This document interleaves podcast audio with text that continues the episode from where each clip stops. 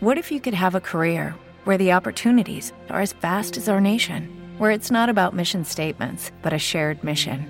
At U.S. Customs and Border Protection, we go beyond to protect more than borders from ship to shore, air to ground, cities to local communities. CBP agents and officers are keeping people safe. Join U.S. Customs and Border Protection and go beyond for something far greater than yourself. Learn more at cbp.gov/careers.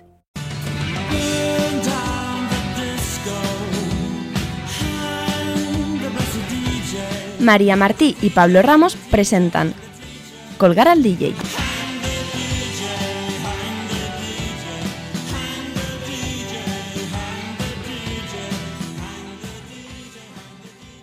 Bueno, ¿qué tal? Bienvenidos. Esto es una nueva entrevista de Colgar al DJ. Así Estamos es. muy, muy contentos. Hola María, ¿qué tal? ¿Cómo estás? Hola, muy bien. ¿Y tú? Bueno, pues muy emocionado porque tenemos invitados especiales. La verdad es que tenía muchas ganas. Personalmente me hace un montón de ilusión.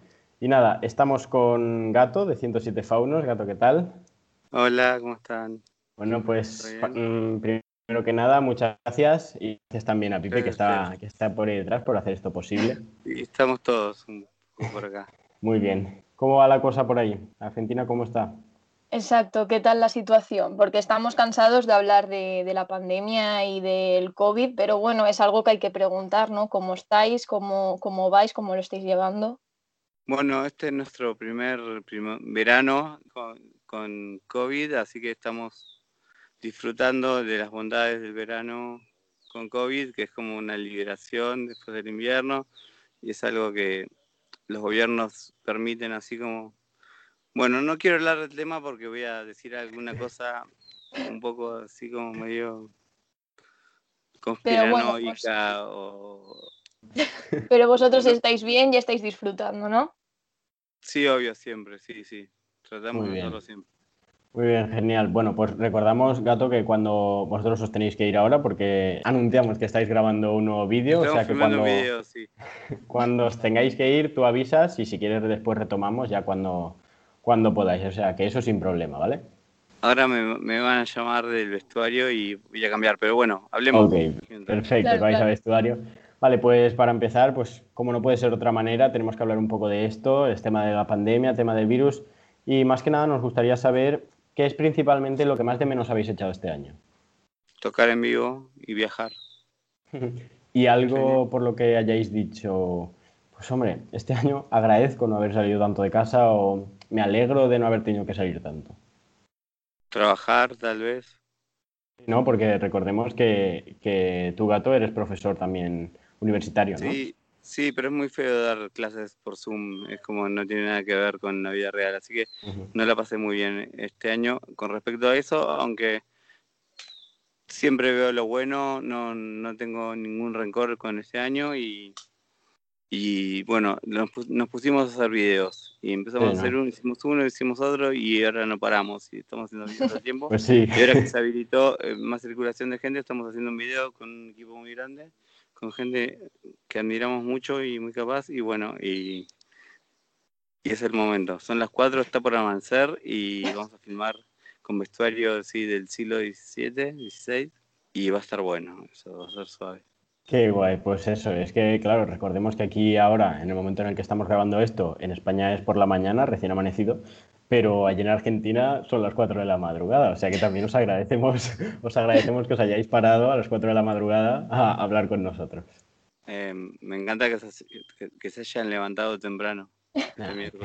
Para nosotros es un placer, así que no hay Sí. problema.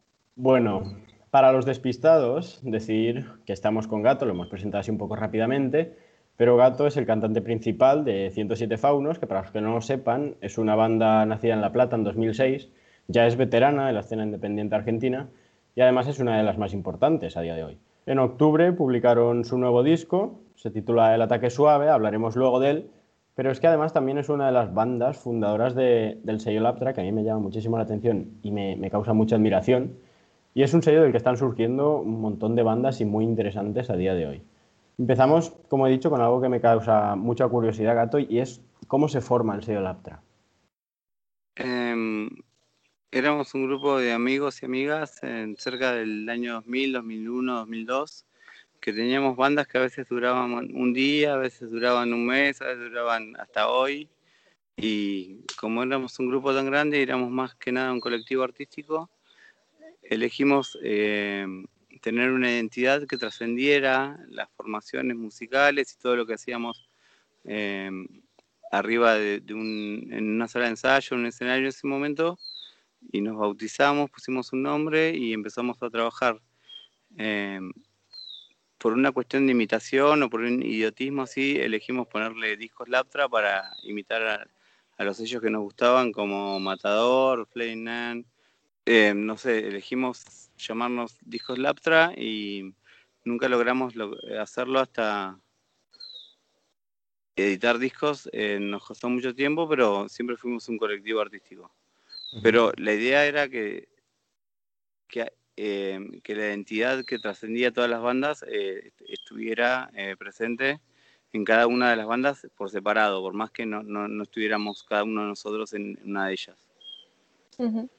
Y a nivel banda, ¿cuál sería vuestra identidad? O sea, ¿cuál sería la identidad de 107 Faunos? Vosotros que estáis dentro de la banda, ¿cómo os definiríais?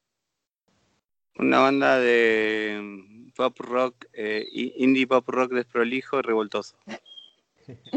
A ver, nosotros queríamos destacar que vuestras canciones son como un poco que abrazan la derrota, ¿no? Y normalizan lo que normalizan que no siempre podemos tener éxito. Entonces nos gustaría preguntarte por qué esa postura, e, esa actitud, porque no es lo normal, ¿no? Que estamos, o sea, que estamos acostumbrados a escuchar.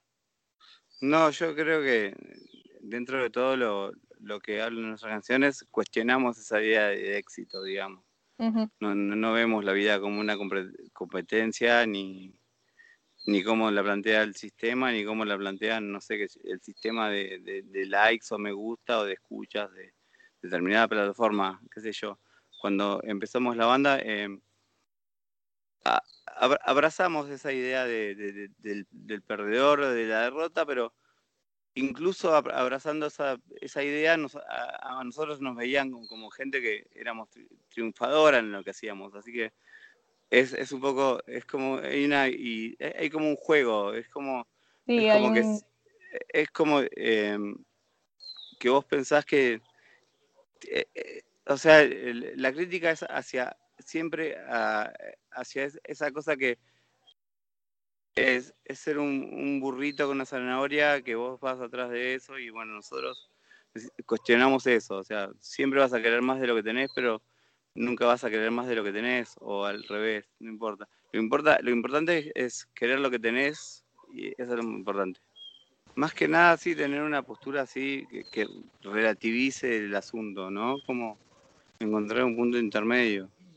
Para mí yo creo que el, arte de hacer cuestiones, eh, de hacer canciones es cuestionar, encontrar puntos de fuga así entre la realidad, entre lo que pensamos que es inamovible de la realidad y, nuestro, y lo que pensamos que por ahí nos haría felices, qué sé yo. Juan, vení, tengo que cambiarme. Ah, viene Juan. Muy bien. Cambiamos aquí, tenemos a toda la banda. Hola Juan, ¿qué tal? ¿Cómo estáis? Hola chicos. Nos, Hola, cuentas, nos cuentas un poco vuestra experiencia, qué tal está por ahí el rodaje, cómo va, cuál es la situación. Este, ya casi es eh, el final del rodaje, vamos a filmar las últimas escenas. Este, nada, estamos, grabando desde las 6 de la tarde y ya acá son las 4 de la mañana. Así que nada, bien, divirtiéndonos un poco. Acá está Mori. Hola, Hola ¿qué tal? ¿Qué tal? ¿Cómo estáis? ¿Cansados ya? Un poquito, ¿no? sí. escuchamos bien ahí.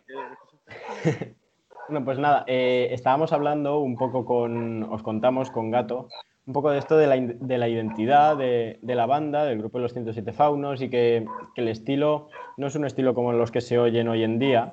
Y nada, que, que vuestras canciones pues se salen un poco de lo normal, se salen de, de este típico discurso rockero de, de victoria y un discurso tan campeón y abrazan un poco más las, las canciones así un poco que se acercan más a la derrota que, que, a la victoria y os sentís cómodos en ese, en ese lugar.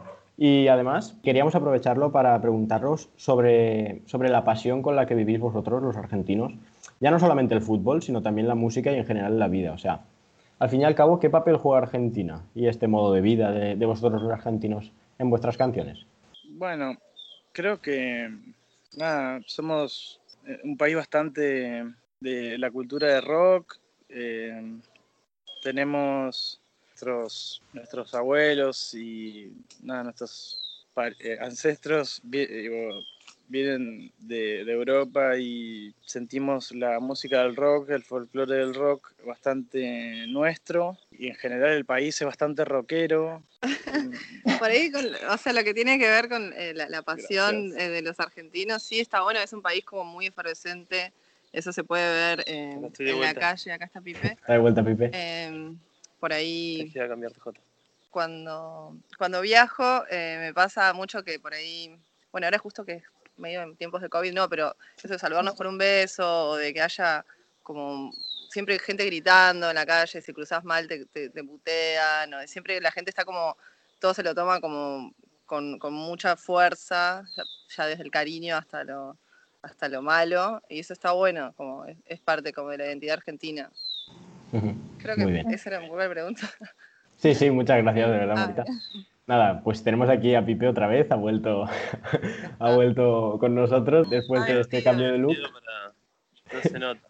ya va vestido. Tenemos como una vestimenta de época. Sí, ¿verdad? Nada, que aprovechamos, que tenemos una pregunta para ti y es que sabemos que no estás desde el principio en los faunos, bueno, el original es, es gato prácticamente el único, y nos gustaría saber un poco cómo, cómo empieza tu andadura aquí en los, en los faunos. Y yo a los faunos los conocí porque tocábamos en bandas amigas, bandas hermanas. Y nada, nos conocimos tocando, haciendo recitales. Después nos volvimos amigos y en un momento el baterista de ellos decidió dejar de tocar y en un principio entré a reemplazarlo por para unas fechas que ya estaban tomadas, digamos. Y bueno, me quedé tocando.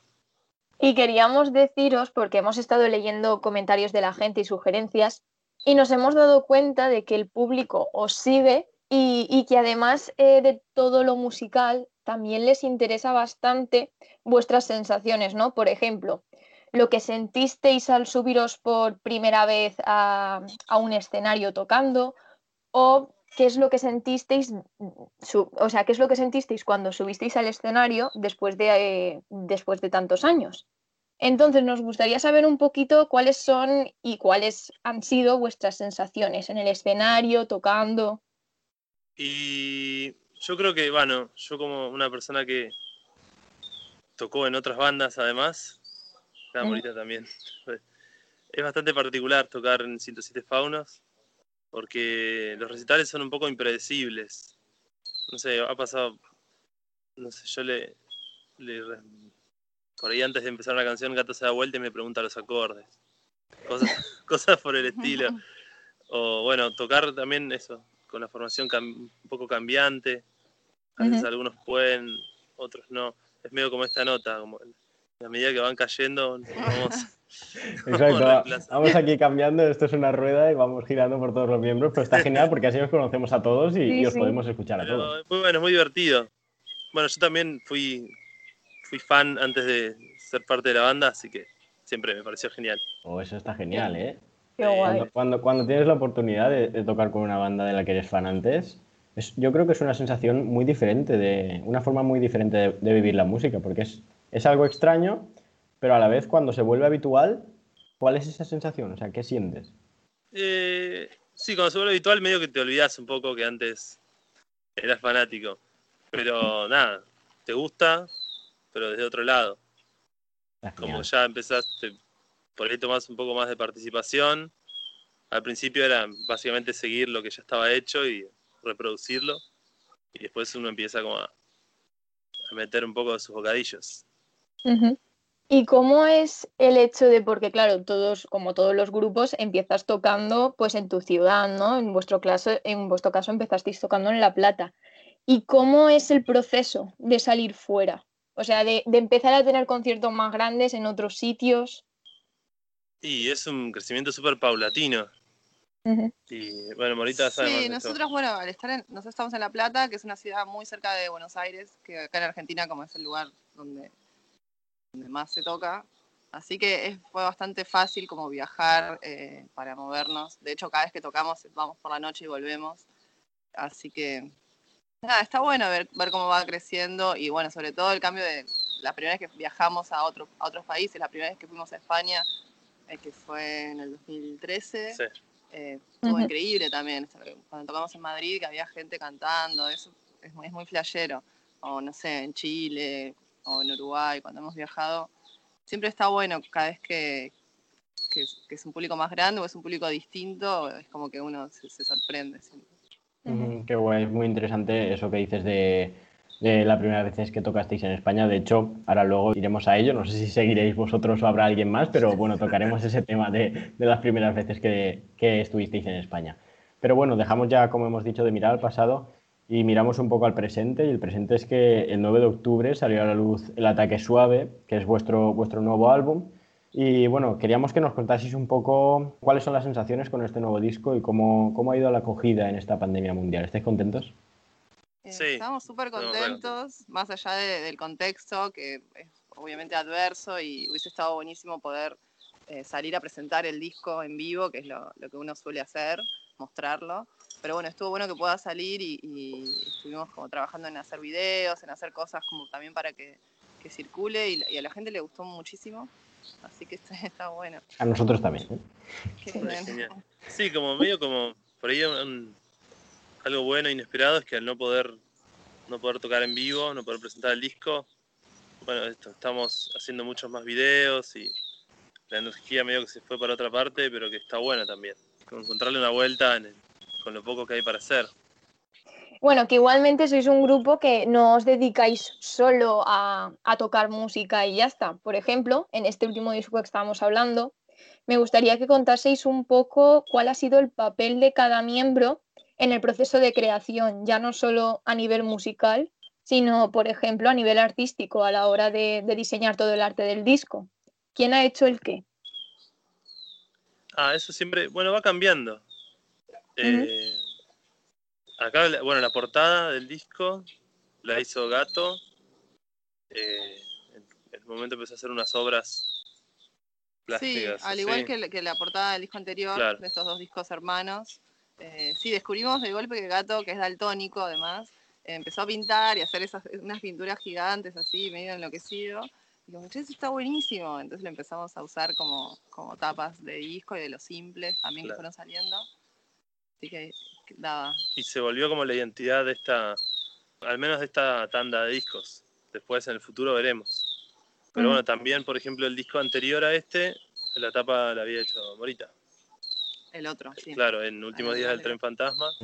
Con Gastón, y el también. ex baterista. Y antes, antes eh, Gastón, el ex baterista, bueno, que igual nos sigue ayudando en un montón de cosas. Participó en armar videos, también en, bueno, hacer el diseño gráfico de... Sí, que seguís teniendo relación con él. Sí, sí, sí. Sí, sigue participando, ayudando en lo que puede. Genial. Pues ahora tocamos uno de los temas estrella, porque hemos dicho que no paráis y lo podemos ver que no paráis. o sea, damos, damos fe. Y es que el pasado día 3 publicasteis el videoclip de Cosechar de Madrugada. Acabáis de publicar el de Recuerdos de Ya. Muy chulo, la verdad, muy original y muy chulo. Y bueno, de esta manera tenemos ya cuatro videoclips de cuatro canciones del Ataque Suave. Recordemos que tenemos estos dos que acabamos de mencionar, el año pasado también está, y un pequeño sí y un gran no. ¿Por qué estas canciones y, estos, y por qué estos videoclips también? Gato, cuéntanos, que ya tenemos a Gato por ahí también. Videos, videos, videos. eh, perdón, ahora está un poco oscuro porque vamos a tener que caminar, tenemos que ir a una locación. Tranquilos, tranquilos, no nos perdemos. Como esto tiene que, tiene que ser al amanecer, sí o sí, es un periodo muy corto de tiempo. Como que yo, ah, no sé, Mori, vos este, este último, también alternadamente vamos a, como que cada uno se va encargando de cosas distintas. Por ejemplo, este video, el de Recuerdos de Ya, el último, Morita fue medio como la jefa. Y ¿Por qué se te ocurrió hacer ese video? me, gustan los, me gustan los videos de danza y, un día nos juntamos eh, a bailar eh, eh, unos días antes y dijimos, nada, hay que hacer un video bailando porque también estaba bueno ver a, cada personaje cómo, cómo se movía. Eh, a mí, no sé, me encanta ver gente bailar, eh, ya sea que sabe bailar o no, como que intenta hacer algo, entonces dijo, esto es, un- es un videazo. Y fue un video bastante simple, en realidad nos juntamos un día, alquilamos un salón de danza y ahí lo filmamos con unos amigos y ya está. Y los videos anteriores, bueno, también, como que, no sé, este disco, Vamos caminando. sí, Esto es un Eh, road trip, está ¿eh? teniendo un montón de videos y está buenísimo eso. Eh, medio un poco eso también, porque es lo que podemos hacer. Eh, Sí. No podíamos tocar, entonces nos pusimos a, a filmar. También, bueno, por ejemplo, para algunos videos eh, como este que estamos haciendo ahora, o por ahí para el de cosechar de madrugada, se nos acercan amigos, colegas que tenemos con ideas para, con ideas que, digamos, escucharon una canción del disco y nos dicen, no, esta canción me encantó, me encantaría hacerle un video. Y bueno, nada, los ayudamos todo lo que podemos y, Claro, y en vamos este para momento. adelante con eso. Por ejemplo, ahora, bueno, dale. No, eso, en este momento estamos filmando de Geometry Dash, eh, porque también eso, un amigo dijo, tengo esta idea, quiero ustedes disfrazados, quiero esto, entonces, bueno, acá estamos. Pues así adelante con la idea. Espera, les vamos a arruinar el video. Si seguimos. Ah, Nada, tranquilo. nada, Si tranquilo. no podemos, ¿Que os dejamos grabar? ¿Os hemos interrumpido ahí? Madre mía. Esto sí que es buen documento, ¿eh? En vídeo. Ahí, ahí va a pasar todo. Bien, Y Vale, esa- pues ah, no sé, pero esa silueta a lo lejos es gato. ahí viene. Por ahí viene, sí. Así puede empezar una película de miedo, ¿eh? Sí. Bueno, les Muy bien, pues después muchas gracias, seguimos. Pipe, ¿eh? Dale. Os dejamos, Vale, ya cuando podáis volvemos a conectar, pero muchas gracias por este, por este adelanto y por este comienzo. Que vaya muy bien el rodaje. Suerte, gato. Días